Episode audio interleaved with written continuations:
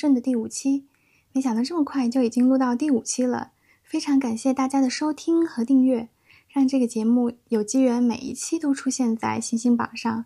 今天想跟大家分享一个最近看到特别有意思的一本小书，其实是我本来第一期就想跟大家分享的书，那是一位叫比尔·帕金斯的美国人写的，这本书的名字叫做《最优解人生》。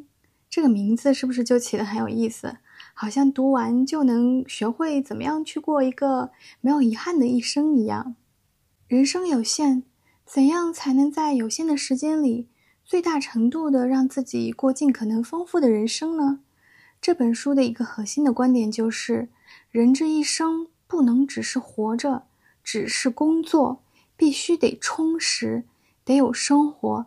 得让人生获得的正面体验最大化，这个观点听起来就非常的政治正确，几乎是人尽皆知的生活真谛了。但是如果真正要执行起来，你会发现其实还挺难的。我给大家讲两个我的中年朋友的故事，就叫他们俩 A 和 B 吧。从工作上来看，他们两个的收入都很好；从工作时间上来看，A 的工作不需要坐班儿，时间相对比 B 来说更加自由，至少有百分之七十以上的时间其实是可以由他自己来安排的。那么在相似的经济条件下，你们觉得谁更有可能过上最优解人生呢？实际情况是这样的：A 虽然时间自由，但是呢，他不给自己放假，常年住在办公室里，很少回家。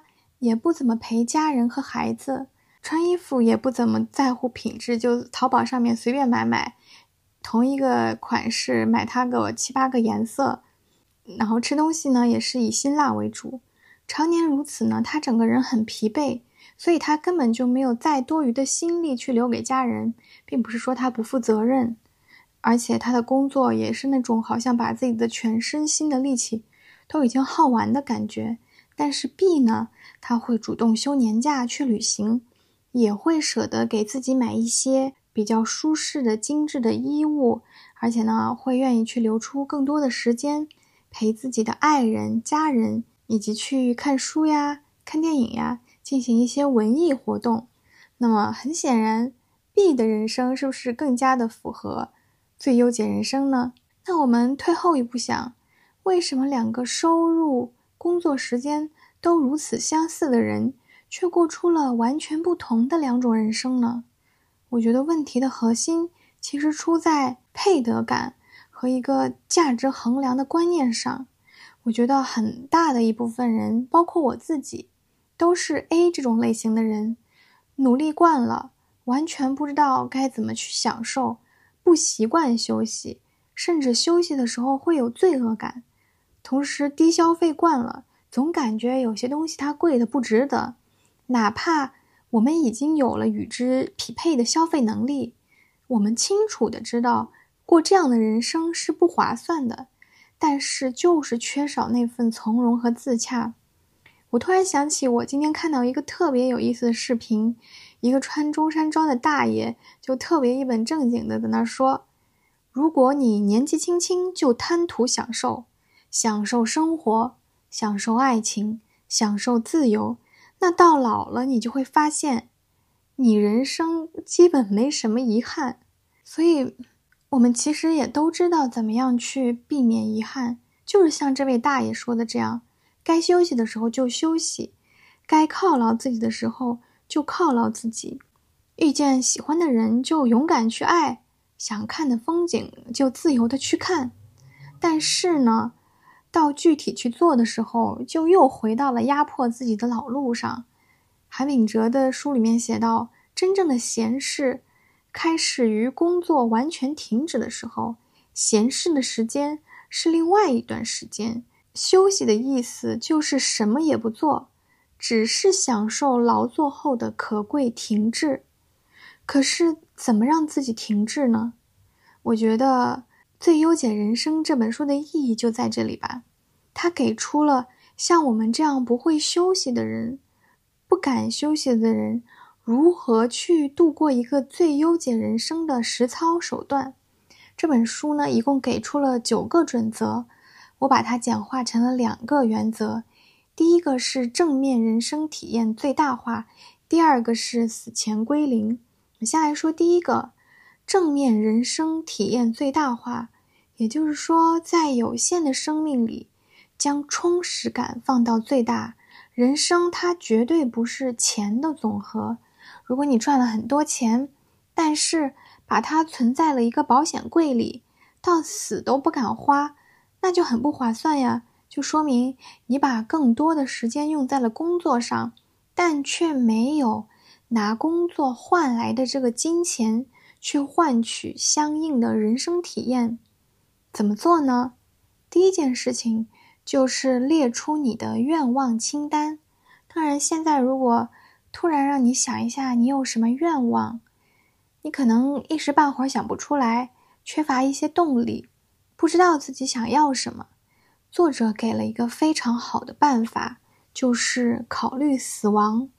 这不是诅咒啊，不是说诅咒你去死，而是真的是一个能够既帮助我们克服由死亡恐惧带来的各种物质财产囤积欲，又能让我们更加的去珍惜当下的生活的一种方法。死亡让人觉醒，越靠近死亡。就越清楚自己最在乎的是什么。大多数人在人生中的大部分时间，其实都是没怎么思考过自己会不会死这个问题的。总觉得生命好像是无限的，也就会在死之前做很多浪费生命的事。如果有一天突然被医生宣判，你现在还有一年或者几个月可以活了，可能一下就会后悔自己。还有那么多的事还没来得及做，还有那么些人是自己非常珍惜的，但却没有好好的来得及去爱。所以呢，从听到这里的这一刻开始，你就可以开始思考了：如果马上就要面临人生的终点了，你还有哪些未尽之事？还有哪些愿望想要去实现？列出一个愿望清单来。我觉得这真的是一个非常好的办法。今年三月的时候，我就被迫思考了一次死亡。前几期也讲过嘛，今年妇女节的时候，我给自己送体检礼物呢，结果却被宣告得了癌。其实我当时并没有很害怕，因为我知道大部分情况下甲状腺癌的治愈率是很高的。但是呢，我去找医生进一步检查的时候。那个医生摸了一下我的结节，然后就说：“我靠，这么大，这么硬！”当时就给我吓了一跳。然后我就问我：“这个很严重吗？”然后他也不回答我严不严重，他就说：“你也不用穿刺了，你直接去做个增强 CT 给我看看，能做得了我就把你收了，做不了就再看吧。你回去通知你家里人吧。”听到这句话，就感觉好像被下达了死亡通知，被判了死刑一样。我当下那一刻就特别的慌，我就想，难道我得的是那种非常严重的那种治不好的那种吗？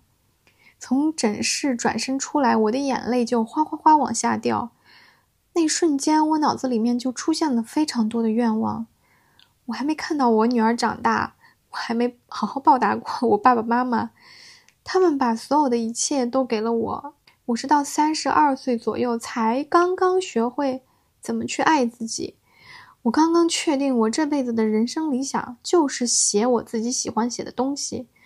我还想染一次彩色头发，我还想再去加勒比海看一下，我还想再去一次川藏线，我还想再养一次小动物，想去看五月天、周杰伦、梁静茹的演唱会。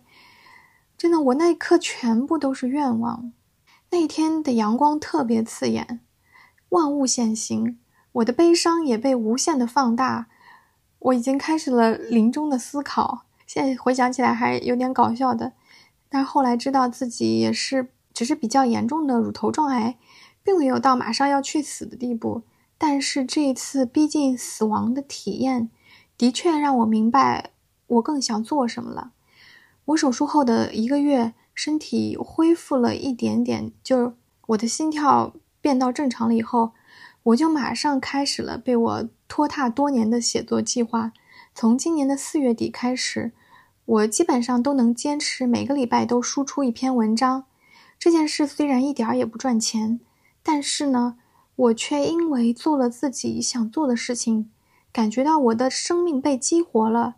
尤其是每次收到不知道从世界哪些角落来的同频的人的留言，让我深深的感觉到被精神能量滋养了。我感觉自己就好像一个会发射信号灯塔一样。我忽闪忽闪几下的亮光，冥冥中就触达了散落在世界各地的相似灵魂。从我开始规律的写公众号的这不到半年的时间，我认识到的能不用寒暄就直接展开交流的同温层，比我前三十年加起来的总和还要多。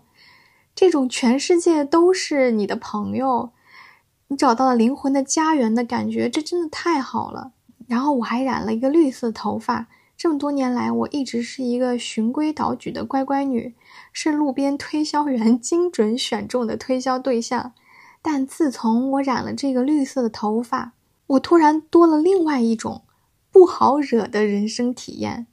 自从我染了这个头发，我好久都没有被路边的推销拉住了，连坐公交都不会被别人选中坐在我旁边。然后也很久没有遇到别人拉住我问路了，就这种感觉真的还挺奇妙的。还有就是我的声音因为手术哑掉了嘛，在我努力练习恢复了正常之后，我就马上开始录播客了。毕竟死亡的体验让我认识到时间的紧迫性，我想做的事情，在我身体条件和时间允许的状态下，就要马上去做，不能再蹉跎了。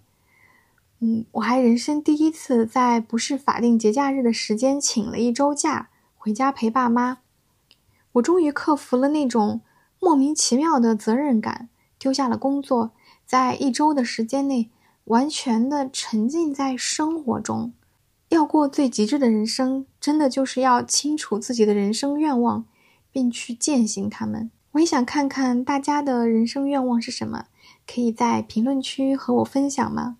这个人生的愿望不一定是要特别的宏伟，而是说你人生中大大小小的各种心愿，免费的、花钱的、花小钱的、花大钱的、慈善的、享乐的，都可以把它列出来。吃一餐饭好吃，看一朵花好看，春日的太阳晒得头皮热热的好舒服，秋天的第一杯奶茶又香又纯。彼时彼刻。人生的意义已嫣然而至。当你完成了第一步，列出自己的人生愿望清单以后，就要进入第二步了，那就是开始提早投资经验，相当于给自己的人生做一些头小伟大的红利投资。也就是说，开始给自己的这个愿望排实现它的时间顺序。那这个排序的依据呢，就是主要按照这个能体验到的最大快感，因为身体的这个衰退必将导致愉悦感的降低。一个人享受金钱的能力是随着时间与日俱减的。比如说旅行，那就要安排在年轻的时候，这个时候呢，体力最好，感受力也是最强的。住青旅呢，就可以花最少的钱得到最丰富的人生体验，还能够在旅途中交朋友，甚至发生浪漫的偶遇恋情，然后在未来的人生中给自己留下最大限度的回忆财富。因为这个财富它是随着年岁的增长，每一次回忆起来这个体验都能感觉到幸福，值得。就应该那么做，但是年纪大了，它就不一样了。哪怕你钱多了，你住的酒店高级了，那个体验感也是直线下降的。确实是这样子的。我前段时间和我家人一起去舟山群岛旅行嘛，我们的行程特别松散，而且我自己也不用开车，就是坐在后座上到酒店，然后睡觉睡到下午四点多去吃饭。吃完饭去海边玩，玩的时候也就是搭个帐篷在那儿看海，真的好像就是纯粹是浪费时间，自在的浪费时间，什么也没干，真挺休闲的。但是呢，结束以后回到家，我和我老公都感觉特别的累，尤其是我老公，因为他带孩子嘛，陪我女儿在海边跑着玩玩水。结束旅行回到家之后，她直接累到发烧。但是我们俩其实二十多岁的时候来过这里旅行，而且来过两次，而且每一次行程都排得特别满，又是爬山，又是换了好几个海滩，但是一点都没觉得累。我们俩那天玩完之后就想，以后放假还是躺在床上最好。所以，如果你现在还年轻，你也喜欢旅行，那么。别心疼钱，也别不好意思请假。年纪大了，身体不行了以后，有些体验真的不是年轻的时候的那种体验了。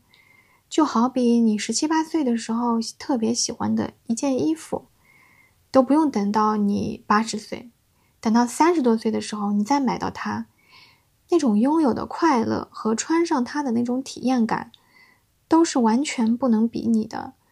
有点类似“人生得意须尽欢”的意思吧，但也不是说就要大手大脚去花钱啊，而是说，当你真的非常了解自己了，真的特别想要，那就去实现。如果是那种你买了之后感觉很空虚，或者快乐很短暂的东西，那它可能就是不值得的。我们要记一下这样的感受，以后呢，尽量避免去买这样的东西。那么，如何去给自己的这个人生愿望排序呢？他还给了一个特别好用的办法，就是给这个生命分段，五到十年是一个阶段，把自己的这个人生愿望啊，按照每个年龄段最能获得体验的可能性填进去。比如说，二十到二十五岁是一个段，二十五到三十是一个段，三十到三十五是一个段。然后呢，把旅行啊、滑雪呀、探险呀这些比较消耗体力的愿望，最好呢就排到二十岁到三十岁之间，越早越好。然后呢，像我们这些小老头喜欢的，看书啊、看电影啊、看话剧啊、看歌剧啊，这些不太消耗体力的愿望，就可以随便安插在哪个年龄段的空闲的时间都可以。嗯，第一个准则就讲到这里。第二个准则，以死前归零为目标，也就是说，钱尽其用。金钱只是社会对你能力的一种认可方式，但是呢，如果赚钱压过了生活本身，它就不值得了。当然，我们大多数人的现状可能是，不是钱太多了花不完，而是不敢花钱，过度工作。过度储蓄来预防风险，人存钱是因为一种不安全感，是因为一种缺乏社会保障的这样一种应对措施吧。我们不知道自己哪天会不会得癌，会不会需要高额的医疗费用。然后这个作者呢，他就提出了一个非常有意思的观点，他说，相比花那么多的钱。在医院里面去体验那种半死不活的续命体验，那还不如把这些钱用在自己生命能量最足的时候，获得一些自己真正想要的体验，难道不是更划算吗？我看到这里的时候，我真的觉得非常有道理。宁愿死得其时，也不应该牺牲原本就应该灿烂的岁月。与其担心这个。真的不如去买个医疗险，买个重疾险。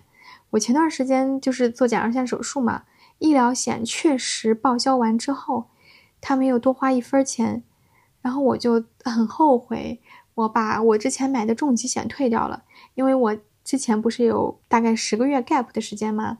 在那段时间里，因为我觉得我自己不挣钱，所以不配消费，所以我就退掉了我的重疾险。现在想起来真的好后悔呀。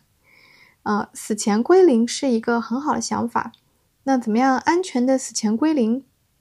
他给的方案就是，就算担心自己活得太长，担心自己这个人还在，钱没了，那也不要砍掉自己想要的人生体验。我们可以去买保险，预防风险呀。然后他还提到了年金险，当然这个年金险我没有怎么研究过，所以这趴就过了。但是呢，我还是非常赞同。死前归零这个想法的，如果能做到的话，那这一辈子真的是没白活。死前归零还有一个很重要的点，就是要把留给孩子的钱，在钱能发挥最大作用的时机给孩子，不要等到自己快死了的时候，确定自己用不上这个钱了的时候，才把钱给孩子。我觉得这个想法真的还挺棒的。作者就说，他提出这个在死前花完自己所有的钱的这个观点之后，就有很多人问他。那你孩子怎么办？你不给他们留钱了吗？这个作者说，能问出这个问题的人，才是压根儿就没打算把钱给孩子的人。因为呢，他但凡考虑了自己的孩子，那么他在执行这个死前归零的计划的时候，他肯定就会考虑：我什么时候给我孩子投钱？我投多少钱？我怎么去分配这笔钱的这个配额的问题，而不是。等到自己快死了，用不着钱了的时候，才把这笔钱给孩子。所以那些问他你不打算给孩子留钱了吗？孩子没有遗产了吗？这个问题的人才是大多数的真正想过要把钱给孩子的父母。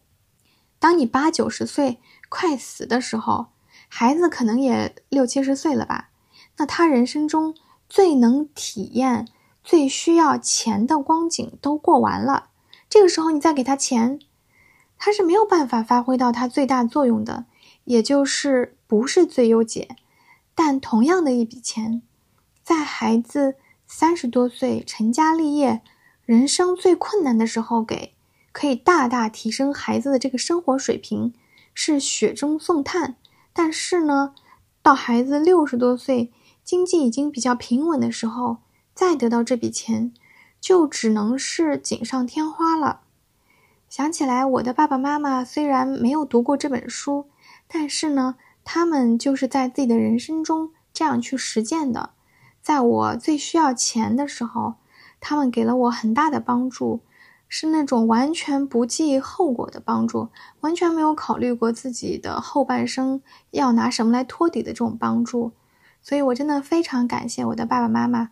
我也会努力的照顾好自己的身体，做好自己的工作，将来好好的报答我的爸爸妈妈。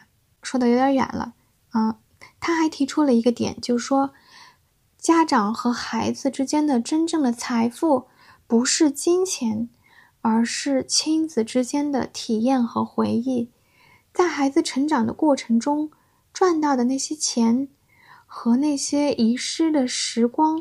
和关爱根本无法相提并论，尤其是在儿童早期，孩子其实对金钱、对贫富的感知并不是那么敏感。他真正能够感受到的痛苦，是没有父母的关心和爱护，那才是真正的苦日子。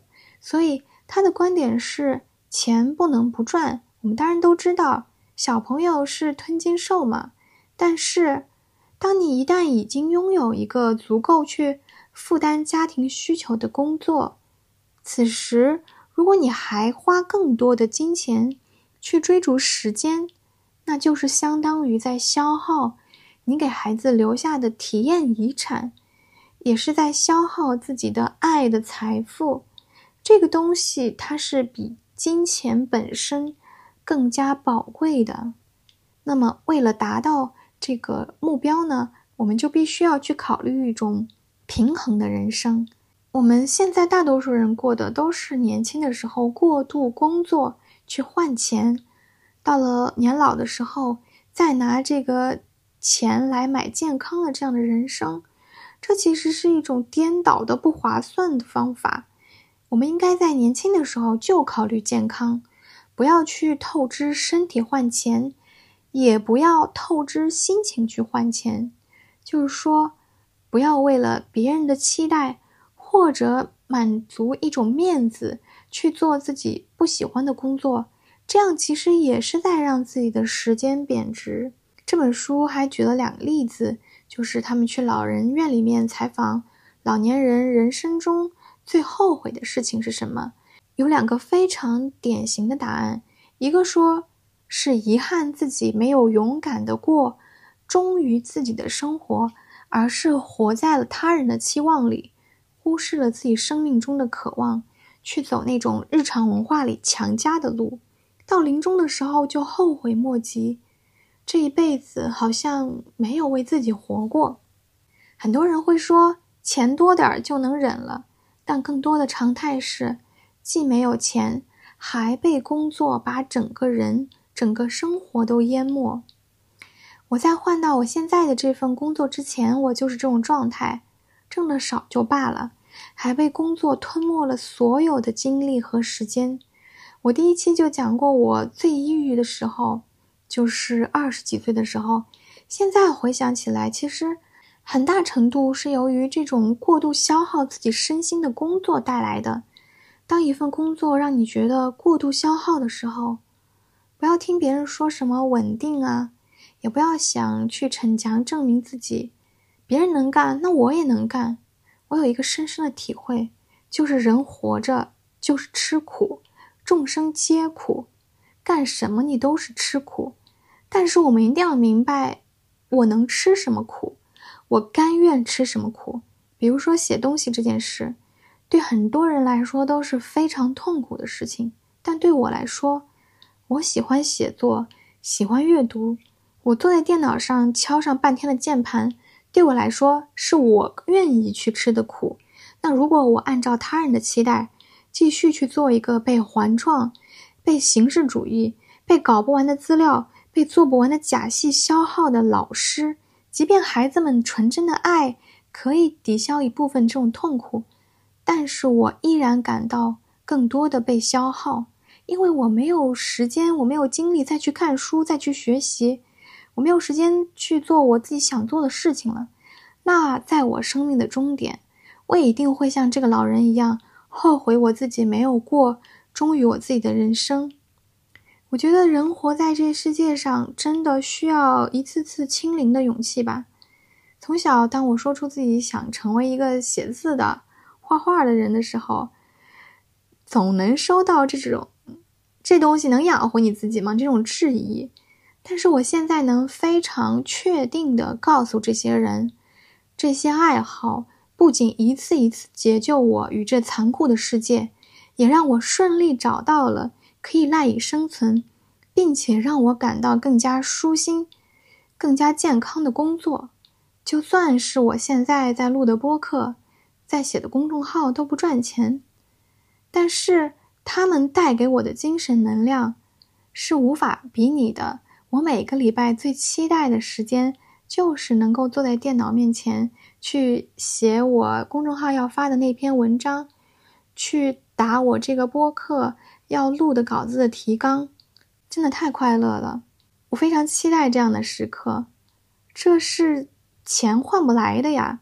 所以，人年轻的时候，尤其是你们还没有孩子、没有家庭的时候，更要大胆一点去过自己想过的人生。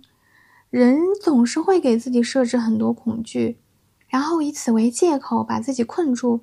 但我们真正要做的其实是量化恐惧，也就是说，去分析自己的恐惧。最坏的结果是什么？把所有的东西都分析透。如果还不敢行动，那就不后悔了。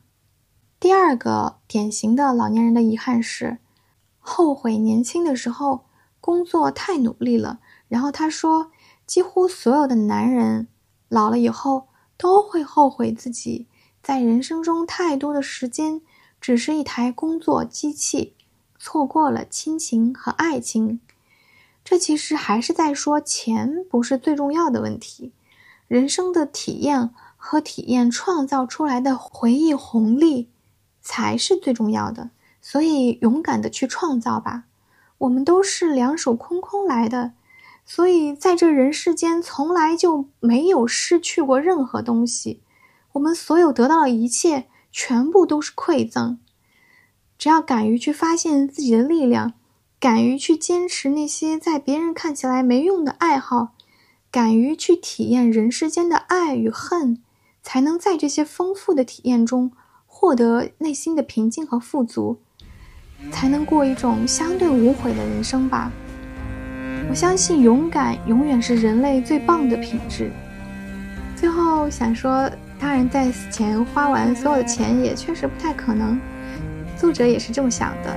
但是，抱着这样的信念和目标去生活，的确可以促使我们走向更丰满、更多元、也更无悔的人生。所以，勇敢的去创造吧。这一期就聊到这里啦，下期见喽！我希望能在评论区里面看到大家的人生愿望。拜拜。